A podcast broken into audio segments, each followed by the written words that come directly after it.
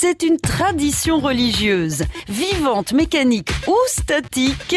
Depuis quelques années, l'installation de crèches de Noël dans les lieux publics soulève la polémique. On est quand même habitué à avoir des crèches un peu partout en France. C'est l'origine du pays. Et c'est la fin de l'année, Noël, donc c'est normal d'avoir une petite crèche. 1223, l'année où on a été ravis de la crèche. Et sous le ciel de Galilée, ce jour entre le bœuf et l'âne, un petit enfant juif est né. L'invention de la crèche est attribuée à François d'Assise. En pleine croisade, il a un véritable coup de cœur pour la basilique de la Nativité à Bethléem. En 1223, de retour à Greccio en Italie, il fait installer une crèche vivante dans une grotte avec âne et bœuf véritable.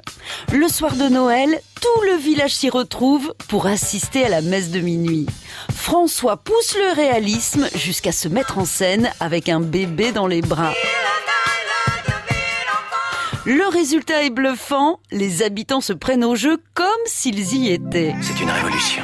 Ben là, vous, vous m'avez jamais dit que c'était un petit Jésus?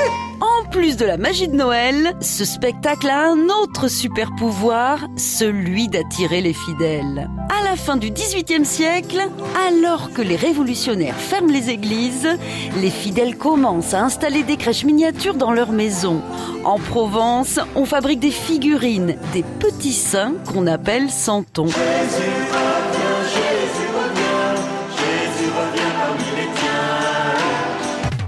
Sur le net, on peut s'offrir une crèche version hipster.